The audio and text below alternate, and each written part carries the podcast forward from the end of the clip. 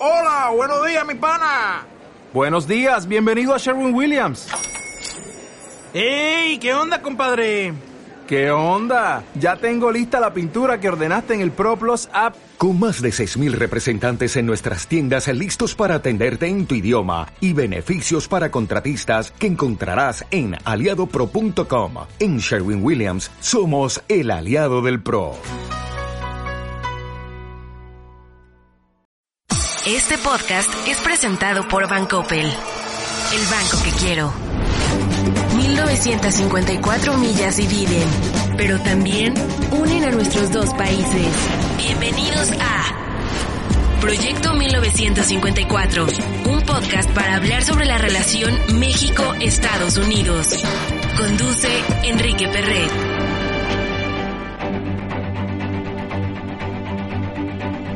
Bienvenidos a un episodio más de este podcast Proyecto 1954, un podcast de la US Mexico Foundation. Yo soy Enrique Perret, director general de la fundación. Y bueno, pues hoy vamos a platicar de un tema que, vaya, está en mi corazón, evidentemente porque soy fronterizo.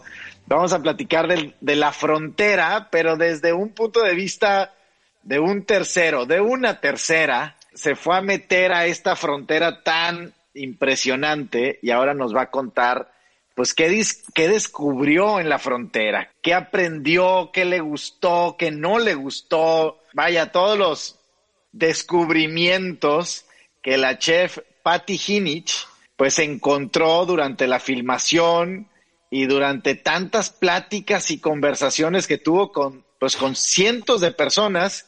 Bienvenida Patty.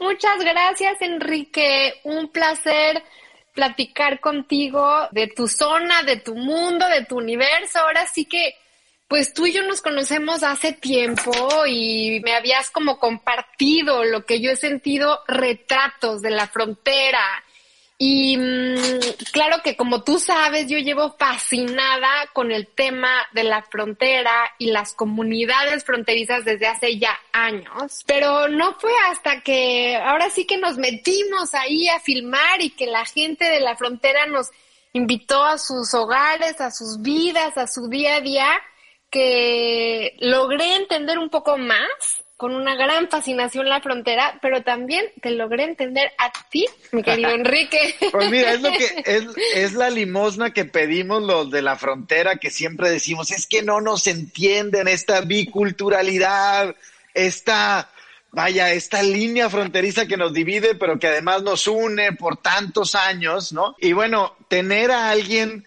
que, pues es como un invitado, ¿no? O sea, tú fuiste invitada a vernos y a ser parte de nosotros en esta frontera, desde la parte familiar, gastronómica, política, migratoria, cultural, viste como muchos aspectos. Y, bueno, me quiero ir un, un, pasito más atrás. A ver, esta serie, Pati, tú la estás haciendo, es un, son dos horas de contenido pero para llegar a dos horas tuviste que grabar mucho más, evidentemente. Eh, pero cuéntanos un poquito de eso, del reto, de qué se trata esta, estos episodios. Claro que sí. Mira, bueno, es mi primera vez, ahora sí que es mi, mi, mi clavado en prime time. Eh, con PBS y Amazon Prime es muy diferente a lo que he venido haciendo durante estos 10 años con Patty's Mexican Table, en donde era parte viaje, parte cocina. Esto es un proyecto mucho más periodista. Y se trata de dos horas, es una, lo que llaman una docu-series, una docu-serie de dos horas enteras con una audiencia un poco diferente porque es la audiencia, la audiencia de la noche, ¿no? De, de prime time y es una vista a em, la frontera, nos enfocamos en la parte de Texas, que es la mitad, como bien tú sabes, de la, casi la mitad de la frontera de Estados Unidos, México. Y es tratar de compartir una rebanada de este pie, que es la vida de la frontera, con la gente que no es de la frontera. Y te voy a decir que yo me quedé así, pero impactada, admirada de todo lo que encontré.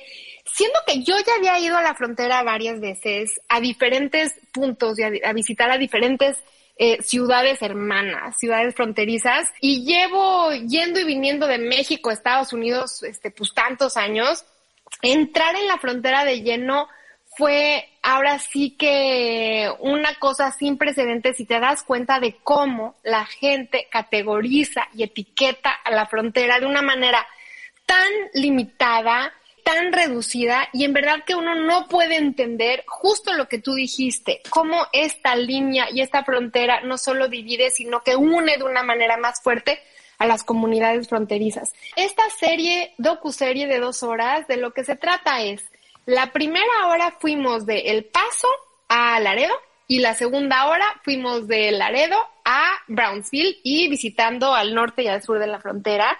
Y vivir la vida fronteriza con diferentes personajes de todo tipo de ámbitos, es decir, no solamente chefs, sino chefs, cocineros, pero también artistas, muralistas, cantantes, artistas, empresarios, rancheros, agricultores, eh, restauranteros, ¿no? Todo tipo de gente a vivir con ellos su día a día y lo que me di cuenta y todos los que venían conmigo nos dimos cuenta es cómo de verdad la frontera está tan eh, mal conceptualizada por tanto el norte como el sur de la frontera y cómo espero que el haber llevado este micrófono a la gente de la frontera de un poquito de inspiración y un poquito de, apertura a la gente de entender que la gente de la frontera enriquece dos países al mismo tiempo. Es algo que yo creo que la gente no, no se da cuenta. Al vivir en la frontera, la, no, es que es, es un poco el dilema que tienen los mexicanos que viven al norte de la frontera, los mexicanoamericanos, ¿no? Como bien sabes, nos sentimos como que somos los mexicanos, México nos ve como los mexicanos que nos que fuimos, que ya no estamos. Pero Estados Unidos y los americanos nos ven pues como los inmigrantes que llegaron, que todavía no son primera generación, son los extranjeros que llegaron y aquí están. Y esta intensidad de ser de dos mundos y vivir como en este limbo, yo creo que se siente de manera muchísimo más fuerte en la frontera, es mucho más intenso el ser parte de estos dos países, dos mundos, dos culturas al mismo tiempo, que no te hace ser menos de un país o de otro, o de una cultura o de otra, sino que te hace triple, porque eres doble, ¿no? O sea, tienes de Estados Unidos, tienes de México, puedes hacer este switch y estás enriqueciendo estos dos mundos a la vez y es como una tercera dimensión que en verdad yo creo que la gente no puede entender hasta que no llega ahí. Pero bueno, es como, es como este tener... No, no, no, y yo creo que mucha gente hoy lo comprende así, como esta eh, competencia adicional que tiene, ¿no? Es, es como hablar dos idiomas, de repente, bueno, pues hablas un idioma, pues palomita, hablas dos idiomas, palomita, pero si hablas si hablas los dos idiomas mezclados, pues doble palomita, ¿no? Porque como que entiendes las dos cosas a la vez y las conjugas a la vez, pero es algo bastante nuevo, Pati, ¿no? O sea, como que la frontera, y tú varias veces lo has dicho, existen estas percepciones o preconcepciones sobre la frontera, principalmente negativas, ¿no? A veces pensamos que es un mundo bastante violento, inseguro, a veces pensamos que es un mundo como del pasado, a veces pensamos que esta frontera, la gente que vive ahí no tiene esta biculturalidad, sino como que lucha por sobrevivir. Y la verdad es que no es así. Cuando vives ahí, pues es un área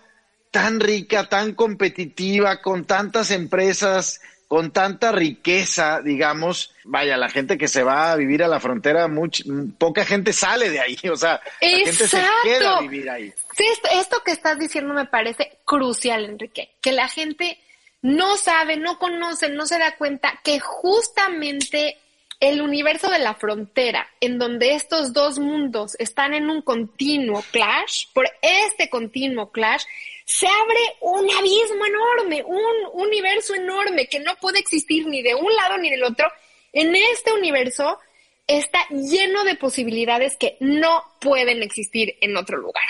Y en este universo lleno de posibilidades encuentras a entrepreneurs, a tecnología, a creatividad, no solamente en el sector económico, ¿no? También, por ejemplo, en el, en el ámbito del arte. Nos encontramos con este grupo de mariachi femenil que bueno, tú dime cuándo ves a encontrar un grupo de mariachi de mujeres al sur de la frontera, ¿no? Entonces están bien arraigadas, con las tradiciones del mariachi bien apegadas, sus trajes, las canciones, etcétera, pero son mujeres, ¿no? Entonces siento que el, la frontera es un, un, universo lleno de contradicciones en donde se aferran a lo que nos hace mexicanos o americanos al mismo tiempo que se rompe el techo y se crean nuevas posibilidades. Es un universo que está, como dicen los americanos, que pocha soy thriving, o sea, está como dices tú, ¿no? El universo de la tecnología, de las maquilas, de el ganado, de, y también la gente no entiende tampoco, si no van a la frontera, cuántos negocios de ambos lados de la frontera dependen de estos lazos fuertes y también cómo los lazos son tan fuertes como lo decía nuestro amigo Alfredo Corchado, es que Patti me decía, los lazos son sanguíneos, somos familia a los dos lados de la frontera, ¿no? Y eso, pues es algo que, que va más allá. Proyecto 1954, el podcast con Enrique Perret. En todos los sentidos, Pati, o sea, son sanguíneos. Vaya, cuántas historias conocemos de, de la gente de la frontera, la gente de, ya sabes, el policía fronterizo, que tiene a su familia, pues que a lo mejor es inmigrante, y a los migrantes que tienen familiares del otro lado de tres o cuatro generaciones. Y, y, y, es, es justo eso, a veces es difícil entenderlo, ¿no? Y luego está todo este otro aspecto que a veces escuchamos un nombre o un apellido mexicano, ¿no? O de origen español y pensamos que pues que son mexicanos, pero en realidad llevan cuatro generaciones, cinco, seis generaciones viviendo en Texas y a veces no hablan español y, y los juzgamos como, oye, ¿por qué no hablas español si te apellidas Hernández? Bueno, es que soy tejano desde hace seis generaciones. A mí me cruzó la frontera. A mis bisabuelos, tatarabuelos, nos cruzó la frontera eh, cientos de años atrás. Y, y vaya, entender este mundo es, es especial, ¿no? Muy especial. Y lo que estás diciendo, Enrique, de cómo las etiquetas, mira, eh, como platicaba, ¿no? Con, con Jorge Ramos hoy día, platicaba de cómo eh, los seres humanos necesitamos categorías y etiquetas para entender el mundo, para entender la vida, ¿no? Entonces, sabes que esto es americano, esto es mexicano, esto es blanco, esto es negro, esto, ¿no? Necesitamos, la, esto es bueno, esto es malo, ¿no? Eh, le ponemos mucho, juzgamos mucho cuando ya tenemos esa categorización y esas etiquetas, y el ser humano necesita términos y categorías para entender y acomodar el mundo, si no, uno vive dentro de un caos, ¿no? Sí pero radicalizamos y cuando llegamos a la frontera, lo que pasa es que todas etiquetas, todas estas categorías no tienen el mismo significado.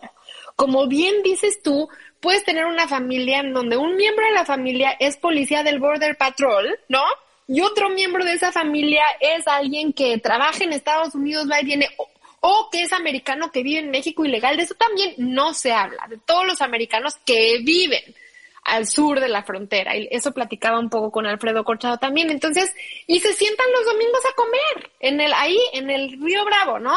Este, y es familia. Entonces, cuesta mucho trabajo a la, a la, gente entender, como bien dices tú, que un Hernández o un Rodríguez que lleva en Texas seis generaciones sea americanísimo, ¿no? Y sí. tal vez no quiera que vengan más mexicanos de México, ¿no? La gente se confunde mucho porque llegas a la frontera y dices, a ver, espérame, espérame. Este burrito tiene brisket y velveta cheese, entonces ¿es mexicano o es americano, no? Y te esa es la otra, que esa es la otra crítica, digo yo que crecí en, en Piedras Negras, Coahuila, con Texas, pues de cierta forma nos inculcaron que la comida Tex-Mex no era tradicionalmente mexicana, ¿no? Sí. Y pues no, porque no lo es, o sea, porque es otro tipo de cocina, porque es y que tiene igual de años que muchas de las platillos mexicanos mexicanos, ¿no? ¿Qué, qué, cuál es tu, cuál es tu take on, on that, no? ¿Cuál es tu take del Tex-Mex? Totalmente. Mira, yo he tenido, en cuanto a este tema, una evolución, ¿no? Porque yo soy, como bien sabes, chilanguísima. Vengo de la Ciudad de México, de ahí viene toda mi familia y, nos empezamos a comer comida Tex-Mex, ¿no? En San Antonio, en Laredo, etcétera. Pues no entendíamos, ¿no? ¿Qué está pasando con este arroz que sabe a comino? ¿Qué son estas enchiladas que están llenas de queso amarillo? ¿Qué está? No, o sea, como que yo decía, mira, me lo como y está delicioso, pero no, para nada es como las enchiladas Sanborns, ¿verdad? O las enchiladas de Vips que yo este, crecí comiendo. Y al pasar de los años, empecé a hacer, bueno, cuando me cambié de carrera, sobre todo de historiadora, politóloga, cocinera, empecé a hacer mucha investigación sobre la evolución de la, de la gastronomía mexicana al sur de la frontera y al norte de la frontera. Y así como los americanos dicen en inglés, it was humbling. Era de verdad tan, me abrió tanto los ojos a entender que la comida Tex-Mex es una cocina regional auténtica que ha ido evolucionando, que como bien dices tú, la comida Texas Mexican, ¿no? Que una, una subraíz de esa comida es el Tex-Mex de los setentas, pero otra subraíz sigue evolucionando para otro tipo de Tex-Mex. Es exquisita, es genuina, es auténtica y es como su propio animal, es un, es, no, o sea, como cada comida regional en México es como una bestia que va creciendo, ¿no? Y, y tiene sus clásicos que se quedan y sus nuevos platillos que van evolucionando. Bueno, yo mis respetos, porque además de lo que me di cuenta, Enrique, en esta docuserie de dos horas, que nos fuimos desde el paso hasta Brownsville y que comí comida, bueno, o sea, más tacos de carne asada no me pude haber comido y tan diferentes en cada lugar. Me di cuenta que también hasta uno generaliza y piensas la comida Tex-Mex es esto y te das cuenta que la comida Tex-Mex nada más en la frontera hay cientos de variaciones. No puedes generalizar, digamos, la comida Tex-Mex del Valle del Río Grande no tiene nada que ver con la comida Tex-Mex de San Antonio o con la de Brownsville, que es tan apegada a Matamoros, ¿no? Entonces, la verdad es que a mucha gente le da miedo, y yo entiendo, las cosas que retan a las categorías, ¿no? A ver, quieren entender, ¿es esto mexicano o es americano? Barajéamela, no, no me confundas, no me digas que está a la mitad. Lo mismo nos pasa con la comida, lo mismo nos pasa con la gente. Te vas a comer un sushi con queso, crema, aguacate y chiles toreados. A ver, espérame, espérame, ¿no? Este, pero pues te lo comes y sabe delicioso, ¿no? Y luego aprendes que en México hay una comunidad que viene de Japón de hace siglos y se ha ido adaptando el sushi en México, ¿no? Claro. Pero, pero siento que eh, a la gente, regresando a ese tema, del temor y el miedo, ¿no? Si te pones a pensar, hablando de categorías y etiquetas, en el mundo hay amor y hay miedo, ¿no? La gente, cuando algo le da miedo, se pone a la defensiva, agresivo, no entiendes. Y a la gente le da miedo pensar que hay parte de, Estados Unidos y México que no es ni muy de Estados Unidos ni muy de México, pero es de los dos. Porque, a ver, tienes que ser leal a algo, ¿no? ¿A cuál es? Y les cuesta trabajo entender que puedes ser leal a los dos. Puedes tener raíces en los dos, puedes estar orgulloso de los dos, pero sobre todo que puedes enriquecer a los dos.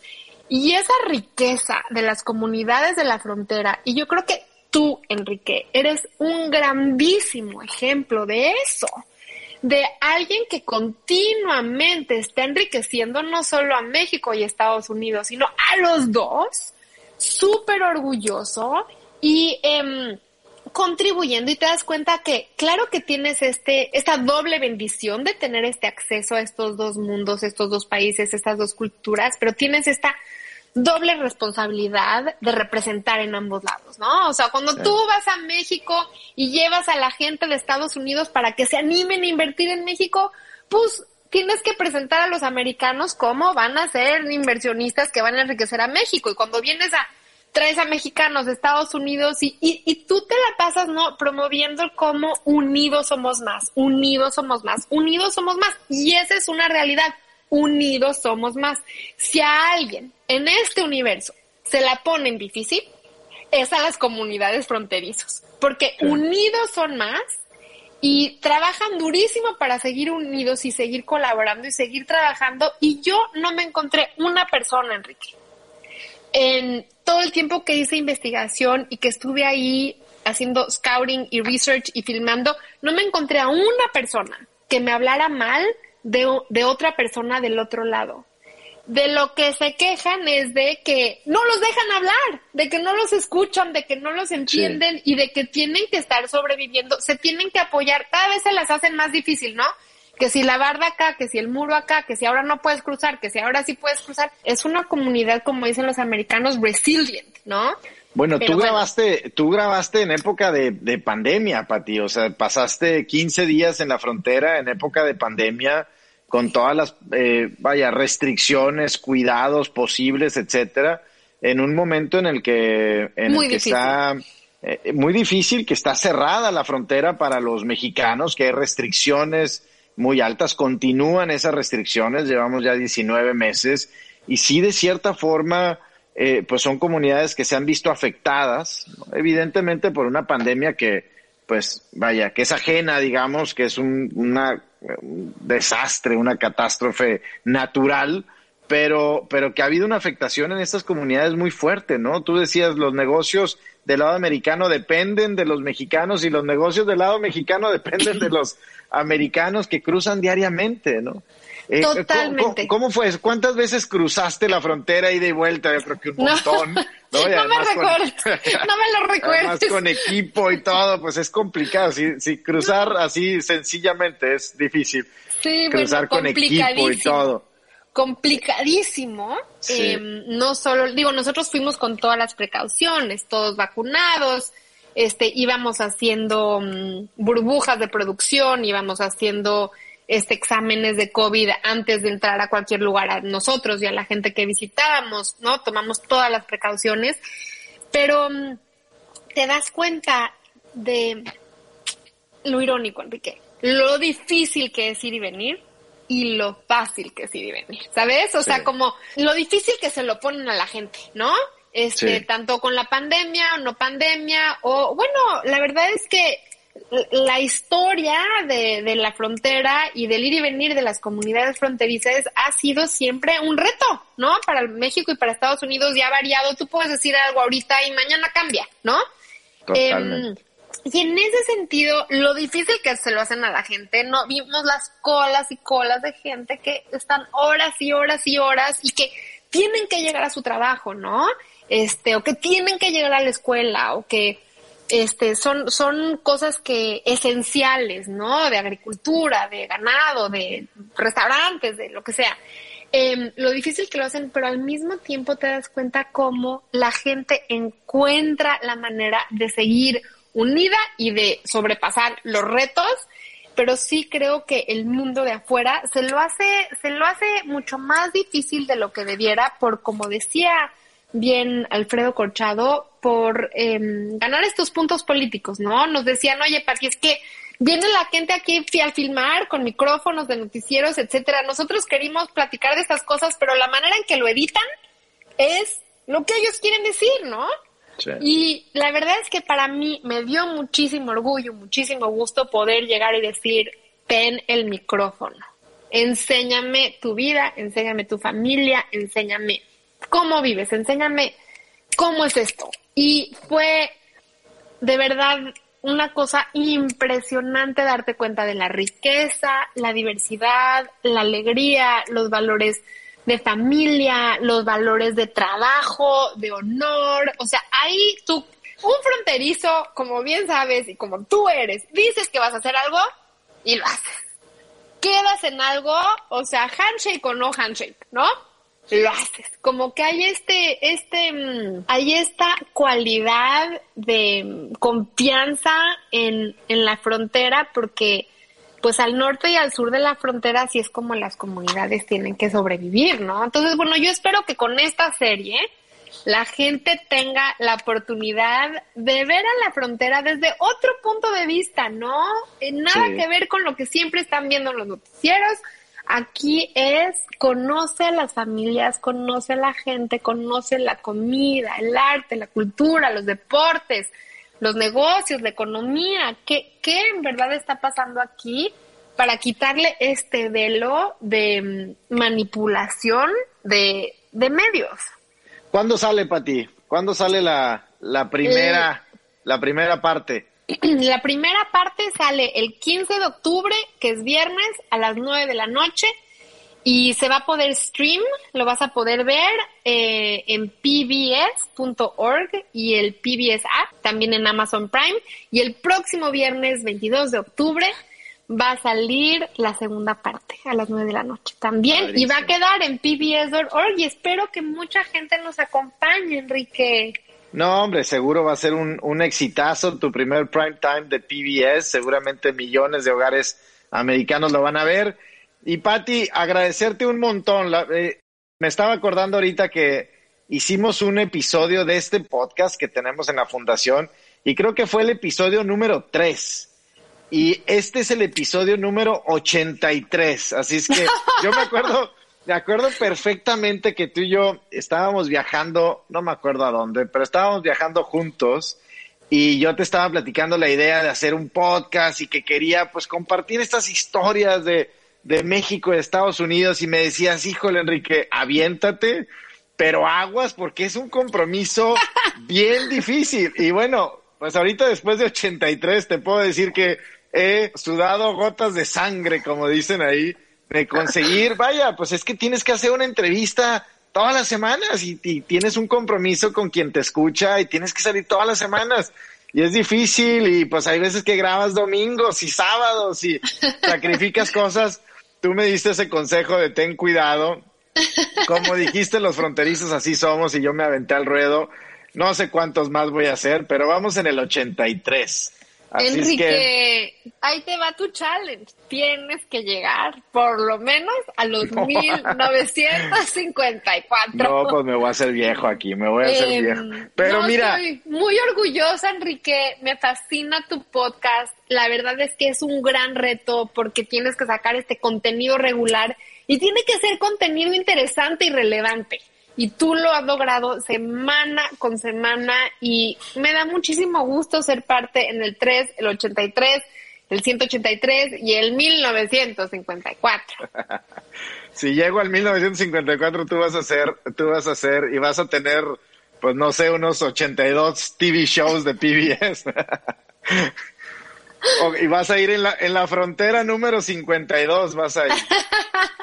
juntos, Enrique, juntos. Te lo digo como fronterizo, gracias por contar las historias de nuestra frontera, son tan necesarias hoy en día. Te lo digo como director de la US Mexico Foundation, de, de la cual eres miembro del consejo, agradecerte todo tu tiempo, tus ideas, etcétera. Y bueno, pues agradecerte este tiempo de este podcast en particular, que ojalá hay mucha, mucha gente lo escuche.